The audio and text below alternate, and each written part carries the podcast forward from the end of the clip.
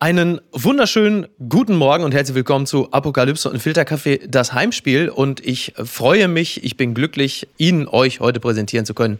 Wolfgang Heim ist hier und nicht nur zu Gast. Ich freue mich. Also ich kann mit großer Freude verkünden, dass sich am heutigen Tage auf eine gewisse Art und Weise ein Kreis schließt. Denn was ich dir bei SW1 Leute, der Sendung, in der wir vor drei Jahren das erste Mal einander angesichtig waren, dir schon erzählt hatte, mhm. das ist, dass mit dir im Grunde genommen meine Leidenschaft, meine Begeisterung für das Medium Podcast erst angefangen hat. Denn vor ungefähr 15 bis 17 Jahren habe ich auf meinem iPod damals noch äh, SWR1 Leute gehört. Das so mhm. ziemlich erste Talk-Format, das auch von öffentlich-rechtlichen überhaupt als Podcast präsentiert worden ist. Und so kam es, dass ich dich und auch deinen Kollegen Silla damals regelmäßig hörte und völlig begeistert war von deinem Stil, die Menschen zu interviewen mit dieser Tiefe, dieser Wärme und auch der Lust an der Kontroverse, wenn es denn vonnöten war. Und umso schöner ist es ja, mhm. dass nach Jahren oder fast Jahrzehnten, muss man ja sagen,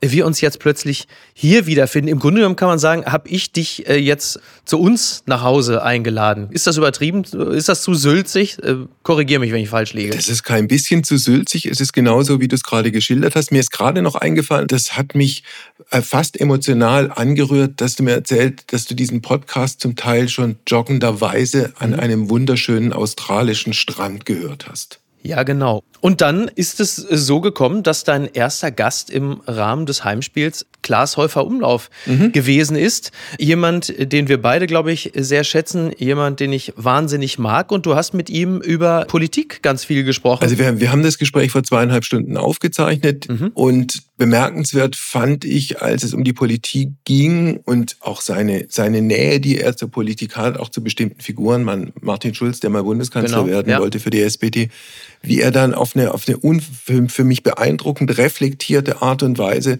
erzählt hat, wie er diesen Politikbetrieb wahrnimmt, welche Schwierigkeiten er auch mit bestimmten klassischen Politik- und Politiker-Klischees hat, mhm. fand ich sehr gut. Ich habe wirklich äh, gerne äh, zugehört. Das ist eine perfekte moderative Brücke dazu, zuzuhören, sich das Gespräch anzuhören, so wie das jetzt jeden Sonntag sein wird, wenn du Menschen aus Politik, Gesellschaft, Showbiz triffst und dich mit denen unterhältst. Und ich bin äh, sehr gespannt. Ich bin sehr gespannt auf euer Gespräch. Ich bin sehr gespannt auf die Gespräche, die da kommen werden.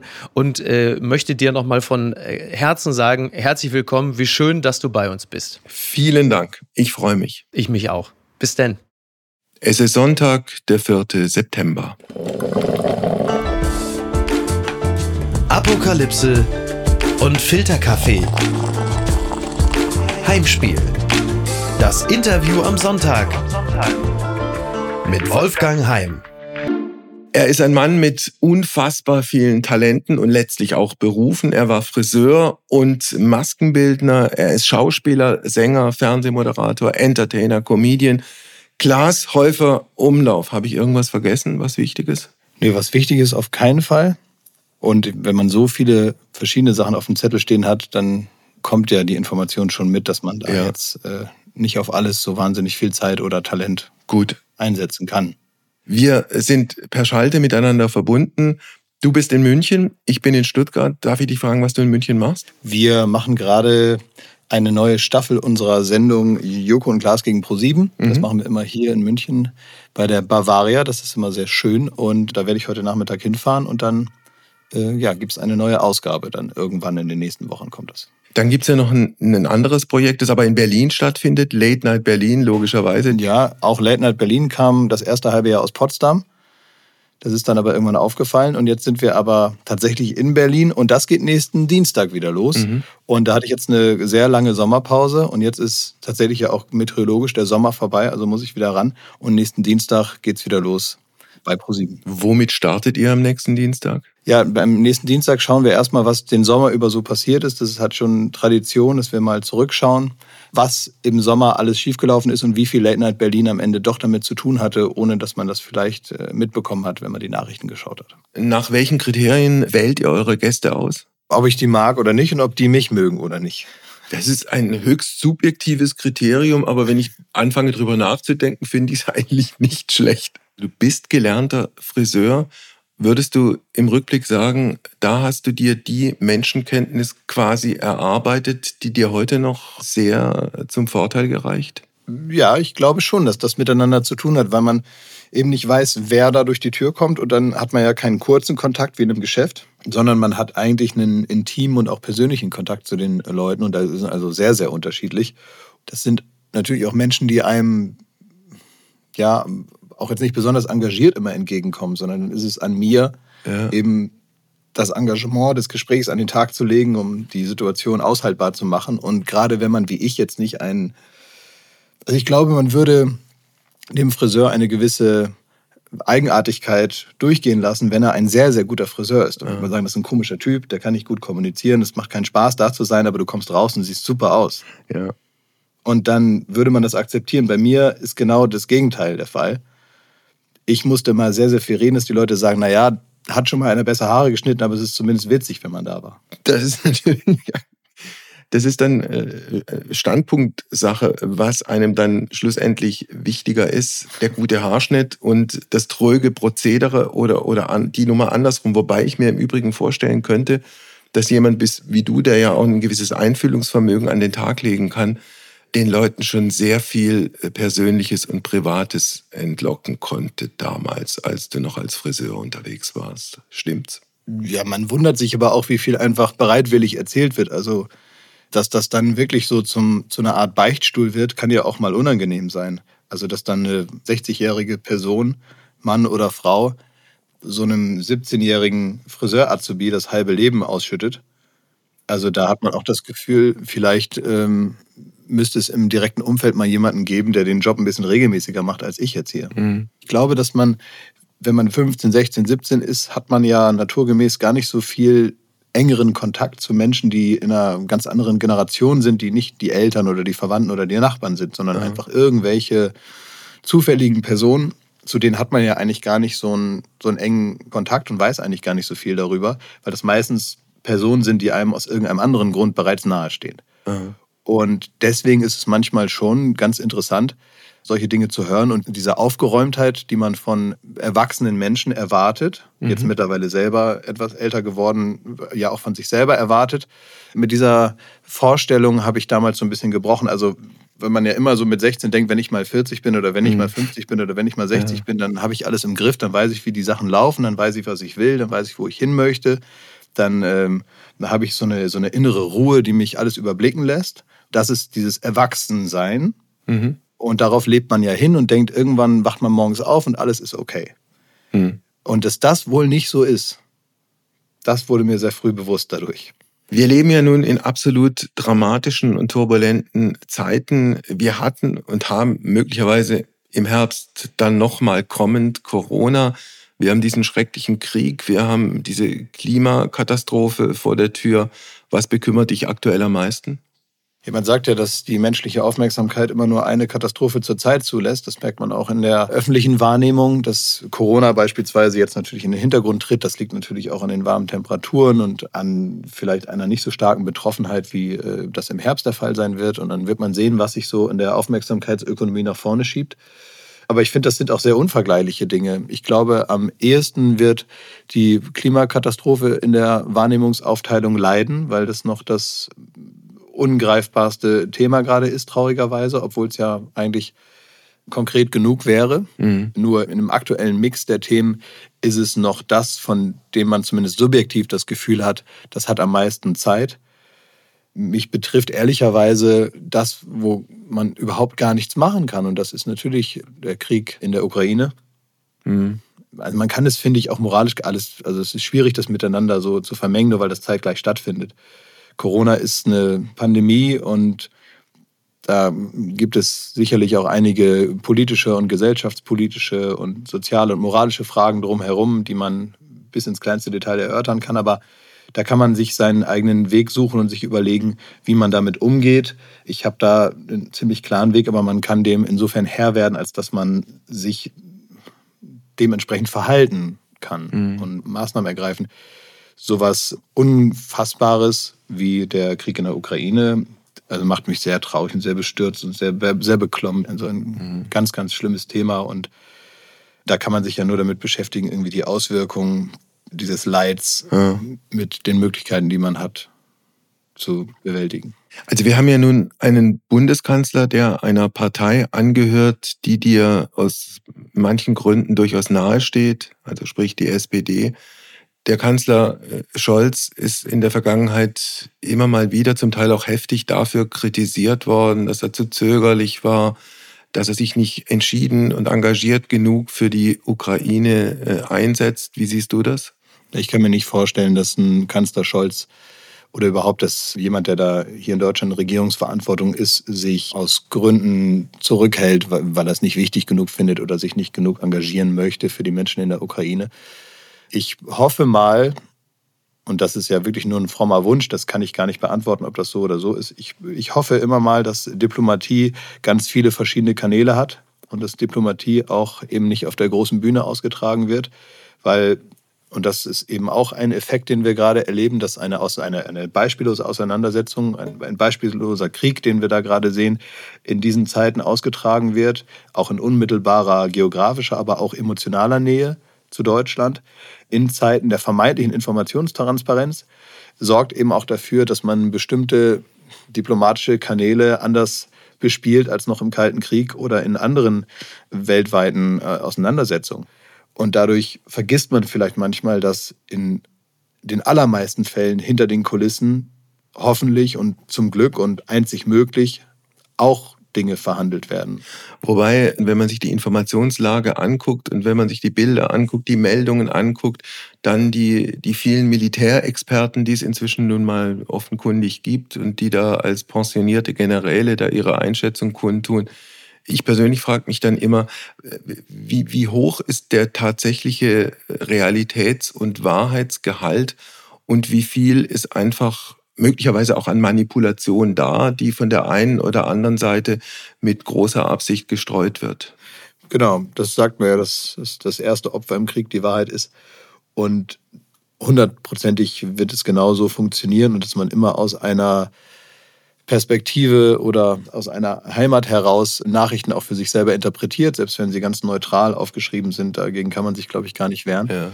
Aber ich finde, also ich zweifle nicht an der Positionierung zu diesem Krieg mhm. der Regierung. Und ob man jetzt über einzelne Dinge, wie sie dann vonstatten gehen, kann man sicherlich äh, geteilter Meinung sein. Da kann man ja, oder wird ja auch getan jeden Tag, also sehr tief einsteigen. Aber ich glaube, jetzt muss der Friseur aus Oldenburg nicht auch noch Militärexperte werden.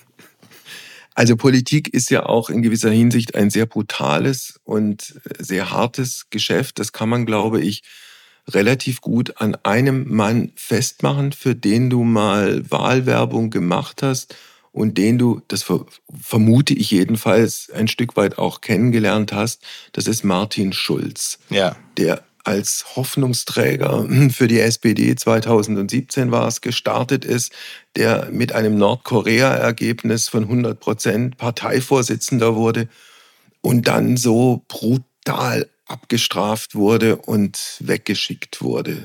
Ja. Wie hast du es erlebt? Ja, das habe ich von vorn bis hinten erlebt, habe aber immer noch guten Kontakt zu ihm und wir sind also äh, nach wie vor befreundet oder überhaupt jetzt erstmal befreundet. Und äh, ich kriege so mit, wie das alles abgelaufen ist. Und ich habe auch in dieser ganzen Zeit gedacht, also auch umzugehen dann mit dieser, ja, mit dieser Realität, in der er sich dann wiederfand. Eigentlich habe ich die ganze Zeit gedacht, wie aufrecht er dann auch durch diese Zeit gegangen ist. Eigentlich sind das die charakterlichen Voraussetzungen, die ein Bundeskanzler mitbringen muss. Mhm. Aber so ist es eben. Ich glaube, jeder, der sich darauf einlässt, der muss sich dann auch äh, damit auseinandersetzen. Da hat er glaube ich, einen ganz guten Blick drauf. Und ja. äh, das war hart, aber man weiß doch, was passieren kann. Und jetzt mittlerweile äh, geht es ja auch wieder, aber das war bestimmt nicht einfach. Mittlerweile ist er Vorsitzender der Friedrich-Ebert-Stiftung ja. und äh, hat, hat, einen äh, tollen Verein, äh, ich auch mit dabei bin, der heißt Tu was für Europa mhm. und äh, nutzt seine Kontakte und ist nun ein sehr belesener Mann, der über die ganze Welt verteilt im politischen und gesellschaftlichen Bereich Freunde hat und diese Freundschaften zu nutzen weiß für die gute Sache. Und man kann eben auch anders politisch aktiv sein, wenn man sich aufrichtig dafür interessiert. Und das macht er. Und also ich fand das ganz beispielhaft, wie er gesagt hat, ja gut, das war nichts. Mhm. Das war so richtig nichts. Aber jetzt schauen wir halt, was das nächste ist. Und äh, ist ja auch irgendwie hoffnungsvoll, dass selbst bei so einer klaren und offensichtlichen Niederlage das Ende eines politischen Weges sein muss. Wenn es wirklich um Politik geht und um Gestaltung und um die persönlichen Visionen, die man hat, die man irgendwie in die Welt tragen möchte, weil das irgendwie das Gefühl ist, dass das das ist, was man machen sollte, dann kann man das auch weiter tun. Wenn man eigentlich nur irgendwie Bundeskanzler werden wollte, weil man das geil findet. Mhm. So. Also ich glaube, Markus Söder ja, wird das, äh, fällt das hier und da schwerer. Ja, der wird ja auch nicht mehr Bundeskanzler. Weil einfach nur so rumsitzen und so ein bisschen Politik machen, wenn einen das vorher auch nicht interessiert hat, wird das danach noch weniger Spaß machen. Ja. Erstmal Martin Schulz. Ich finde es toll, wenn jemand dann die Kurve auf so eine Art bekommt und sich in einem neuen und kleineren Rahmen möglicherweise äh, trotzdem dann irgendwie gut fühlt. Äh, aber eins noch äh, zu diesem Sommer 2017, das hat sich mir so eingebrannt. Also dieser Martin Schulz war im, im Sinkflug und es war im August klar, es wird nichts mehr. Und dann musste der durch die Republik touren und in jedem Kuhdorf musste er auf irgendeine Bananenkiste steigen und sagen, ich als Bundeskanzler der Bundesrepublik Deutschland werde dieses und jenes tun. Und alle haben sich einen Ast gelacht. Brutal. Ja, aber war das nicht am Anfang vom, vom Wahlkampf Olaf Scholz genauso eigentlich? Also hat irgendwer gedacht, dass der die Wahl gewinnt? Irgendwer? Nee, gut, er ist, er ist ja sehr früh nominiert worden. Ich glaube, ein Jahr bevor dann die Wahl stattgefunden hat. Da haben viele gelacht, aber da musste er noch nicht auf Bananenkisten steigen. Ich glaube, dass das dann eben dazugehört. Und das ist dann nun mal auch, und das kann man auch mit einem Respekt betrachten, das ist dann der Ethos eines Politikers. Und wenn man es ernst meint, dann zieht man es halt bis zum Ende durch. Und dann es ist ja auch so ein bisschen dem Vorgang, dem Wahlkampf und letztendlich dann auch einem Amt, ob man es dann später bekleidet oder nicht, die Würde erhalten. Darum geht es ja auch, ja. dass man das Prinzip Wahlkampf nicht komplett aushöhlt, indem man dann vorher das Spielfeld zuklappt und sagt, ich verliere ja sowieso, ihr könnt mich mal. Ja. Das ist, ja, finde ich, auch eben die falsche Nachricht. Und gerade in Zeiten von Politikverdrossenheit finde ich es umso ehrenhafter, dann zu sagen, ich steige jetzt hier auf die Bananenkiste und fresse die hundertste Bratwurst und äh, diskutiere hier beim Straßenfest über, was weiß ich, die, dass die gelben Säcke eine Stunde zu spät abgeholt werden. Das ist jetzt halt so. Damit verleihe ich aber dem ganzen Prozess und auch letztendlich meiner demokratischen Überzeugung die Würde, die das alles verdient. Und das mache ich nicht für mich, sondern das mache ich für die nächste Bundestagswahl und für das Aufrechterhalten demokratischer Zustände in diesem Land, auch wenn das jetzt dramatisch klingt. Aber deswegen zieht man das bis zum Ende durch und sagt nicht zwischendurch, ach, wisst ihr was, äh, ich gebe auf. So, also ich kann mich auch an so andere Sachen erinnern. Damals, als Horst Köhler immer gesagt hat, er hat keine Lust mehr, Bundespräsident zu sein, dann dachte ich auch, ei, ei, ei. Also selbst wenn es einem nicht so einen Spaß macht, vielleicht macht man es wenigstens zu Ende. Ne? Also so haben zumindest meine Eltern mit mir geredet, wenn mhm. ich zwischendurch mal mit der Friseurschere ins Wohnzimmer kam und gesagt hat, ich kann das nicht. Mhm. Mir gesagt, ist ja okay, aber mach's zu Ende. Mhm. Also was Köhler angeht, schließe ich mich eins zu eins dem an. Ich habe das auch nicht verstanden, nur aufgrund einer persönlichen Kränkung, weil irgendein Politiker, ich meine, es war Trittin, irgendwas gesagt hat, was einem nicht gefällt.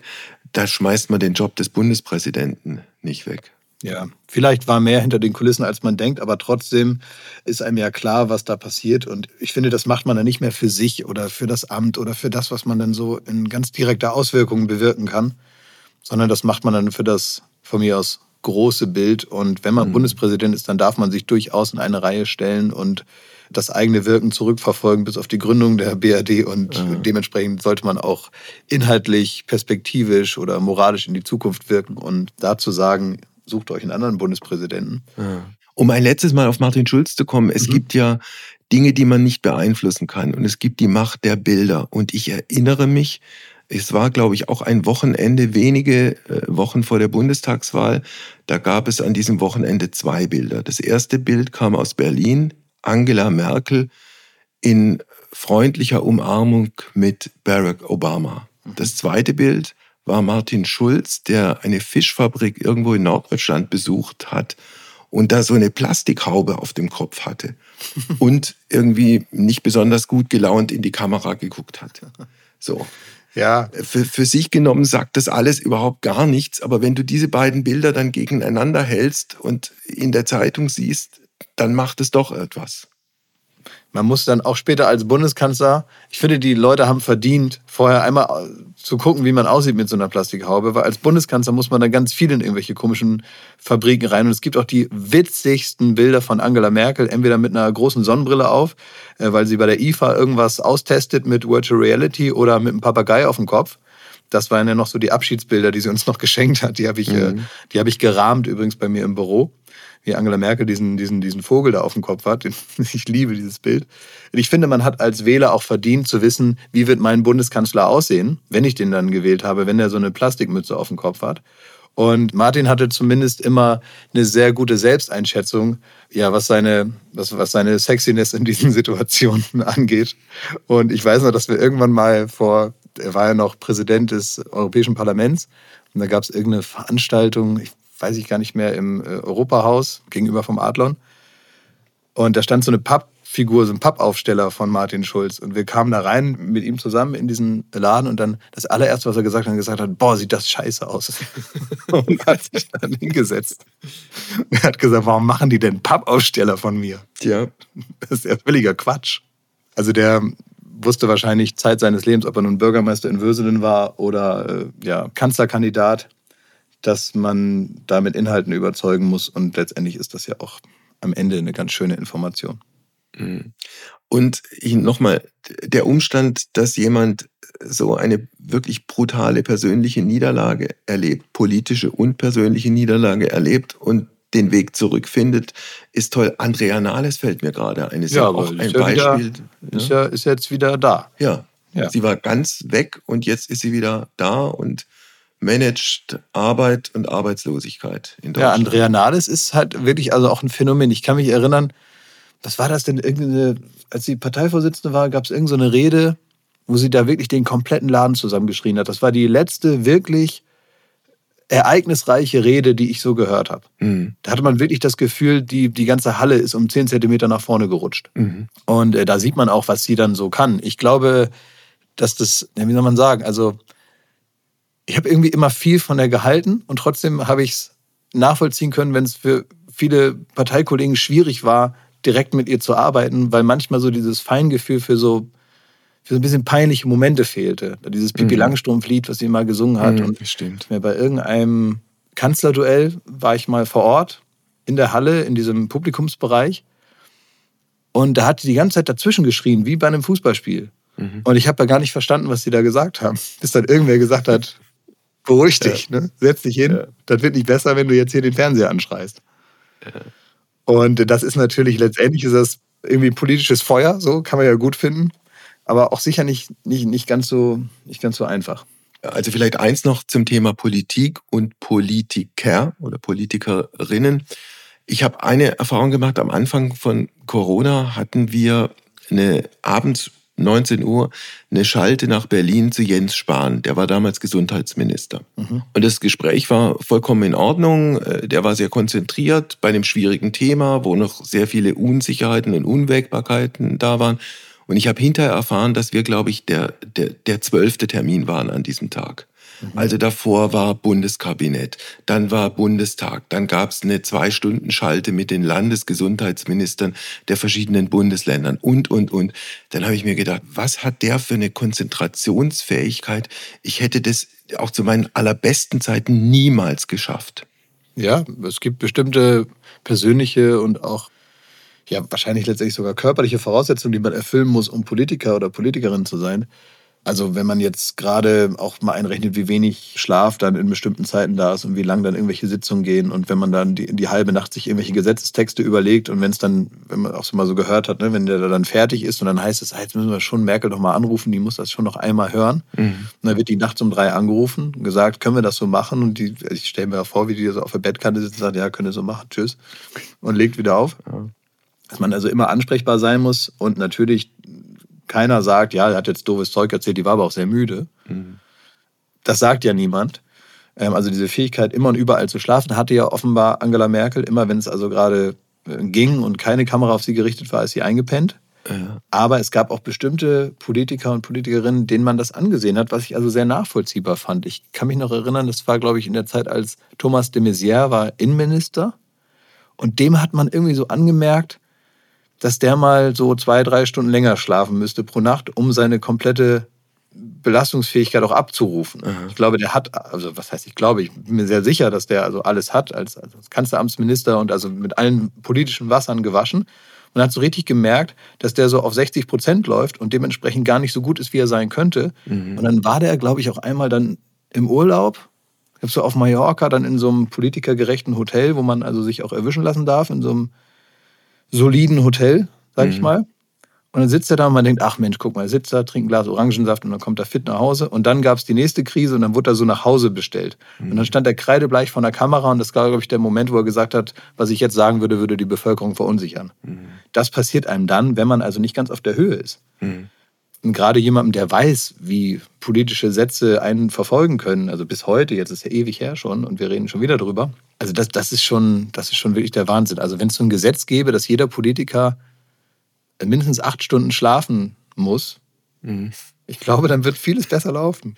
Das kann ich mir gut vorstellen. Also es gibt ja diese wunderbare Fotografin Herlinde Kölbel, ja. die so ein Langzeitprojekt gemacht hat, in dem sie Bundeskanzler oder Bundeskanzlerin, Frau Merkel damals, ich glaube, in so einem Jahresabstand immer wieder fotografiert hat. Mhm. Und bei Angela Merkel hast du, hast du gesehen, welche Spuren dieser Job im Lauf der Jahre in dieses Gesicht reingegraben und reingebrannt hat. Ja, ist das also, denn so oder, oder interpretiert man das dann? Also ist es nicht auch ein bisschen Schwerkraft? Ich, ja, gut, die Schwerkraft, äh, der unterliegen wir ja alle. Aber ich kann mir schon vorstellen, also wenn du Bundeskanzler oder Bundeskanzlerin bist, du gehst, jetzt nehmen wir Olaf Scholz, ja, der geht abends ins Bett, der weiß nicht, was Ukraine technisch passiert, mhm. der weiß nicht, was, was seine Europafreunde von Orban bis äh, ich weiß nicht wem äh, veranstalten. Der weiß nicht, ob es den nächsten Corona-Ausbruch gibt und, und, und. Ja, da muss man offenbar irgendeine Ruhe in sich haben, auf die man dann zurückgreifen kann, die eben nicht angewiesen ist auf die äußeren Umstände. Also klingt jetzt so komisch, aber ich glaube, das ist ja grundsätzlich im Leben ein, ein, ein erstrebenswerter Zustand, dass man in sich die Ruhe findet und die nicht im Außen suchen muss. Also nicht mhm. immer. Manchmal ist es natürlich auch schön, wenn drumherum alles ruhig ist. Dann kann man sich also noch besser konzentrieren, aber das ist dann ja auch kein Talent. Das Talent fängt mhm. dann da an, wo man bei äußerlichem Chaos die innere Ruhe nutzen kann, Klar. um das Chaos vielleicht zu durchblicken.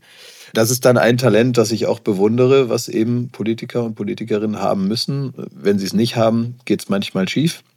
Oder wenn sie es verlieren, eben auch. Alles hat seine Zeit. Mhm. Ja, diese Bilder von Helinde Kölbel, das hat sie ja auch mit, äh, mit Gerhard Schröder, glaube ich, auch gemacht. Mhm. Also bei dem hat man gemerkt, wie er es von Jahr zu Jahr besser fand. Ne, da wurde die Zigarre immer dicker und der Anzug teurer. Aber vielleicht spricht das ja auch dafür, dass man so eine, über so eine Begrenzung nochmal nachdenkt und sagt, vielleicht reichen ja acht Jahre. Mhm. Ja, Söder hat es ja vorgeschlagen, aber ihn betrifft es mit größter Wahrscheinlichkeit ja nicht mehr. Na, abwarten, also. Weiß nicht, wenn, wenn Friedrich Merz nochmal richtig Feuer fängt im Wahlkampf. Ach so. Mal gucken, was wir, das alles gibt. Wir werden sehen. Also, es wären noch jetzt so interessante Gedanken, die man so öffentlich formulieren würde, wie, wie ist es denn, wenn der dann mal Kanzler ist und so. Aber da redet nicht mal einer drüber, weil eh klar ist, das wird sowieso nichts. Ne? Also indirekt hat Merz gestern drüber gesprochen. Er hat gesagt, wenn diese Regierung abschmiert, wir sind aus dem Stand, also wir, die Opposition, die mhm. CDU, CSU, wir sind aus dem Stand bereit und übernehmen den Laden. Mhm, also er hat in der Wir-Form gesprochen, aber es gibt ja auch das Wir als Pluralis Majestatis.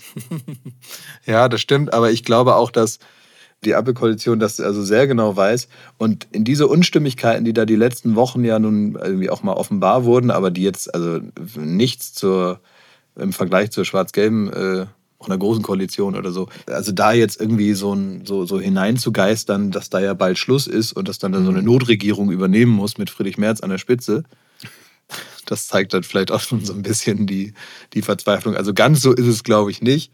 Nach dem Einigkeitsprinzip, also so gut befreundet wie in dieser Ampelkoalition nach Schloss Merseburg war ja noch nie eine Regierung, hat man den Eindruck. Die lieben sich ja. Ich würde gerne, wenn du einverstanden bist, am Ende unseres Gesprächs über zwei Frauen sprechen, die besonders beeindruckende Beispiele sind für, für Mut und Zivilcourage. Mhm. Wenn wir mit der Frau anfangen, bei der es tragisch geendet hat, jemand, den du auch persönlich, glaube, gut kennengelernt hast, Lisa Maria Kellermeier, ja. österreichische Ärztin, ja. in Sachen Corona schwerstens gemobbt, Morddrohungen ausgesetzt, jetzt vor ein paar Wochen ihr Suizid. Ja, furchtbar ist das. Richtig, richtig, richtig furchtbar. Das ist so der schlimmstmögliche Verlauf, den man sich überhaupt nur vorstellen kann. Unter Einflussnahme eben dieser ganzen schrecklichen Phänomene, die manchmal passieren im Internet und eben im schlimmsten Fall dazu führen, meistens unentdeckt im Dunkeln irgendwie passieren. Äh, in dem Fall war das jetzt nicht ganz so unentdeckt, da haben auch einige was dafür getan. Und um das vielleicht für den einen oder anderen, der es nicht äh, oder die eine oder andere, die es nicht mitbekommen hat. Also das ist eine äh, junge Ärztin aus Österreich, die ganz normal als Ärztin gearbeitet hat, sich dann aber irgendwann in ihrer eigenen Unabhängigkeit sich selbst dazu verschrieben hat, zu sagen, ich kann jetzt eigentlich dadurch, dass ich sonst eigentlich keine Verantwortung habe, kann ich meine viele Zeit, die ich habe, jetzt der guten Sache widmen und ähm, mich damit auseinandersetzen, a, zu informieren über Impfungen, den Menschen zu sagen, wie sie sich verhalten sollen in pandemischen Zeiten und ähm, aus meiner Sicht eben zu helfen, Desinformationen aufzuschlüsseln. Mhm. Und das hat sie gemacht und das hat sie in den Fokus radikaler Impfgegner gebracht. Und genau, dann kam also sehr explizite, sehr schlimme Morddrogen. Ähm, sie hat ihre ganze Praxis, die sie in Österreich ländlich betrieben hat, umbauen müssen. Da gab es einen, einen Panikraum und teilweise konnten sie also gar nicht aufmachen. Und ja, ihre landärztliche Tätigkeit wurde sehr stark eingeschränkt, damit auch ihre Existenz und ihre Ordination war eigentlich als solche nicht mehr zu benutzen. Was äh, tragisch genug war, sie wurde dann auch von den Behörden ja, systematisch ignoriert, muss man sagen, von der Polizei und von allen zuständigen Behörden wurde das nicht ernst genommen. Sie wurde sogar noch abgestempelt als äh, aufmerksamkeitssüchtige Person. Ich habe insofern eine persönliche Verbindung zu ihr, als dass sie äh, große treue Zuseherin unserer Shows war und ähm, eigentlich immer, wenn ich heute Nachmittag jetzt hier ins Studio fahre, normalerweise hätte sie da jetzt im Publikum gesessen. Mhm. Und selbst in Corona-Zeiten, in denen es weniger Publikum gab und teilweise nur 50 Leute in diesem Riesenstudio waren, war sie trotzdem mit dabei. Und dann gibt es diese kleinen ähm, Begegnungen, die man dann hat. Das ist nicht wirklich privat, aber irgendwie hat man ja ein Verhältnis zueinander, auch wenn es nur fünf Minuten sind. Dann macht man vielleicht ein Foto zusammen. Jetzt nicht, wenn man ein Foto haben möchte, sondern damit man einen Grund hat, sich kurz miteinander zu unterhalten. Und äh, die, diese Gelegenheit, die nutze ich dann in dem Fall und äh, sie hat es dann auch gemacht. Und so lernt man sich eben kennen und weiß dann auch, ah ja, das ist die Ärztin und sie macht dies und das und dann reden wir so ein bisschen und in bestimmten Zeiten sieht man sich dann also dann so oft, dass ich also bemerke, wenn da jemand beim Friseur war. Also man hat mhm. durchaus einen engen Kontakt. Und deswegen hat mich das sehr, sehr betroffen, weil ich weiß, wie reinen Herzens und engagiert sie mit dieser ganzen Thematik umgegangen ist. Und das hat mich, also, ja, ich finde das ganz, ganz, ganz, ganz traurig und ich hoffe, dass das ganz viele Menschen zum Anlass nehmen, das, was sie so leidenschaftlich und engagiert getan hat, weiterzuführen. Nämlich aufzuklären und davor die, die Menschen zu bewahren, irgendwelchen Men äh, anderen Leuten, die absichtlich Desinformation verbreiten, ins Netz zu gehen.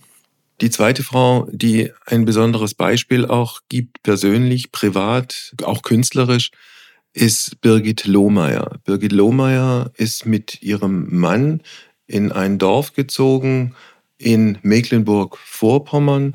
Als sie dort aufgeschlagen ist mit ihrem Mann, hat sie festgestellt, sie ist in einem Nazi-Kaff gelandet. Mhm. Und sie ist geblieben, trotz aller Anfeindungen schlimmster Art, Übergriffe auf das Haus. Die Scheune ist irgendwann mal abgebrannt. Bekannt geworden ist es, glaube ich, wenn ich mich richtig erinnere, durch ein Solidaritätskonzert, das die Toten Hosen damals bei ihr gegeben haben. Ich habe vor ein paar Jahren mit dieser Birgit Lohmeier auch beim SWR eine, eine Sendung gemacht und habe mir immer gedacht, wie, wie schafft man es, unter solchen Bedingungen zu bleiben, wissend, dass alle um einen rum einen hassen. Und habe ehrlicherweise nie für mich selber eine Antwort gefunden. Wie würdest du das sehen? Vielleicht ist das das schöne Gegenbeispiel zu anonymem Hass, der einem über soziale Medien oder Medien grundsätzlich übermittelt wird, dass es eben auch ein Instrument der Solidarität sein kann. Und das haben Bigelomay und ihr Partner dort natürlich in Jamel ist es mhm. erfahren. Also die Gewissheit, dass man von außen sehr viel Support bekommt und eben genau diesen kleinen Fleck in Deutschland nicht aufgibt und äh, ganz viele Leute von außen kommen und auch Herbert Grönemeyer ist da aufgetreten und also ganz viele wirklich tolle, große, engagierte Menschen, die dann ein Schlaglicht darauf geworfen haben. Es gab auch mal eine, eine kurze Zusammenarbeit äh, für ein Format äh, von uns und ihr. Und ja, das kann einen dann auch stärken und äh, dass man sich da nicht anfreunden will mit den Leuten drumherum, das liegt ja so ein bisschen auf der Hand. Also ich glaube, die sozialen Kontakte so am Gartenzaun quatschen und grüßen und da beim Bäcker mal ein Pläuschen halten, das vermisst sie wahrscheinlich nicht, mhm. weil es da auch nicht so viele gemeinsame Themen gibt. Aber die Gewissheit zu haben, dass sehr viele, sehr vernünftige Leute mit dem Herz am rechten Fleck drumherum Mut zu sprechen und das Internet, sage ich jetzt mal so ganz grob, eben auch so funktionieren kann, ist ja eigentlich auch ganz schön. Man, man redet immer nur davon, dass da Falschinformationen weitergetragen werden und Leute unter Druck gesetzt werden und so. natürlich sind das die Dinge, über die man dann spricht, weil die irgendwie besprechenswert sind. Aber die guten und schönen Sachen werden einfach meist gar nicht besprochen, weil sie eben nicht problematisch sind. Mhm. Aber sie sind nennenswert und bemerkenswert. Und deswegen finde ich es gut und ist ja auch an jeden Einzelnen gerichtet, solche Leute dann zu unterstützen. Und immer wenn man dann mit Menschen spricht, die sehr für sich irgendwo sitzen und sich engagieren für irgendetwas oder irgendeine Sache, dann ist man dann doch immer noch erstaunt, wie viel dieser vermeintlich anonyme Zuspruch dann doch als Motivation reicht, um weiterzumachen oder überhaupt irgendwas auf die Beine zu stellen. Also da muss man auch dranbleiben und, äh, ja, wie würde Olaf Scholz sagen, sich unterhaken. Okay, das war dein Schlusswort. Wir sind am Ende eines, wie ich fand, sehr schönen Gesprächs. Vielen Dank, Klaas. Alles Gute dir und bis bald. Ich freue mich, dass es jetzt eine neue Stimme bei Apokalypse und Filterkaffee gibt und sage herzlich willkommen. Vielen Dank. Alles Gute. Alles bis Gute. bald. Ciao. Tschüss. Heimspiel. Apokalypse und Filterkaffee ist eine Studio Bummens Produktion mit freundlicher Unterstützung der Florida Entertainment. Redaktion Wolfgang Heim. Executive Producer Tobias Baukage. Produktion Hanna Marahiel. Ton und Schnitt Mia Becker. Hi, ich bin Stefanie Giesinger und das ist mein G-Spot. Der Podcast für all die Themen, die uns täglich beschäftigen. Von Feminismus über mentale Gesundheit zu Fashion, Sex und Liebe. Hauptsache ehrlich, offen und direkt. Oh Gott, mir fällt gerade eine Situation ein. Habe ich noch nie jemandem erzählt. Das erfordert auch viel Selbstbewusstsein und Kraft. Desto öfter man darüber spricht, desto mehr merkt man so, ey, eigentlich sitzen wir alle im gleichen Boot. Also ich weiß ja nicht, wie es euch geht, aber das Erwachsenwerden habe ich mir ganz anders vorgestellt. Statt Antworten habe ich nur noch mehr Fragen. Wann fängt Sex Welchen an? Stellenwert haben Freundschaften? Hast du schon mal einen Orgasmus? Wie finde ich einen guten Umgang mit Social Hast du Media? irgendwelche Tipps? Wo ist der G-Punkt bei Frauen? Und wo bei Männern? Offene Beziehungen. Wie sehen sie aus und wie können sie funktionieren? Also diese Verbindlichkeit, die man sich versucht zu geben mit der Monogamie, ist ja, dass die andere Person nicht geht. Und das Problem ist, wenn ein Mensch morgens aufwacht und nicht mehr will, dann kannst du das nicht ändern. Egal, ob ihr verheiratet seid oder nicht. Wie passen Schönheits-OPs und Feminismus zusammen? Und müssen sie das überhaupt? Wie baut man ein eigenes Business auf und ist seine eigene Chefin? Und da habe ich auch wirklich das erste Mal gesehen, okay, wie es falsch laufen kann, so, weil es ging dann halt so damit los, Markenname, okay, wurde alles gecheckt, wurde nicht gecheckt, wir wurden verklagt. Ist Mode wirklich so oberflächlich oder steckt mehr dahinter? Ich glaube tatsächlich, und darauf bin ich nicht stolz, dass ich Holz in diese Social Media Sphäre gebracht habe. Also es gab schon bei YouTube, aber so Holz? bei Snap Holz, so Klamottenholz. Lasst uns gemeinsam Antworten finden auf all die großen und kleinen Fragen, über die noch viel zu wenig gesprochen wird. Zusammen mit bekannten Menschen, Freundinnen und Expertinnen lernen wir dazu und teilen gemeinsam einen Spot, an dem keine Frage tabu ist und alle willkommen sind. Jeden Mittwoch tauchen wir mit Leichtigkeit tiefer in Themen ein, die uns bewegen. G-Spot. Ab sofort überall, wo es Podcasts gibt. Ich freue mich drauf. Ich werde feucht, ich werde erregt am Körper und ich gehe dabei so wow, wow, wow, wow, wow.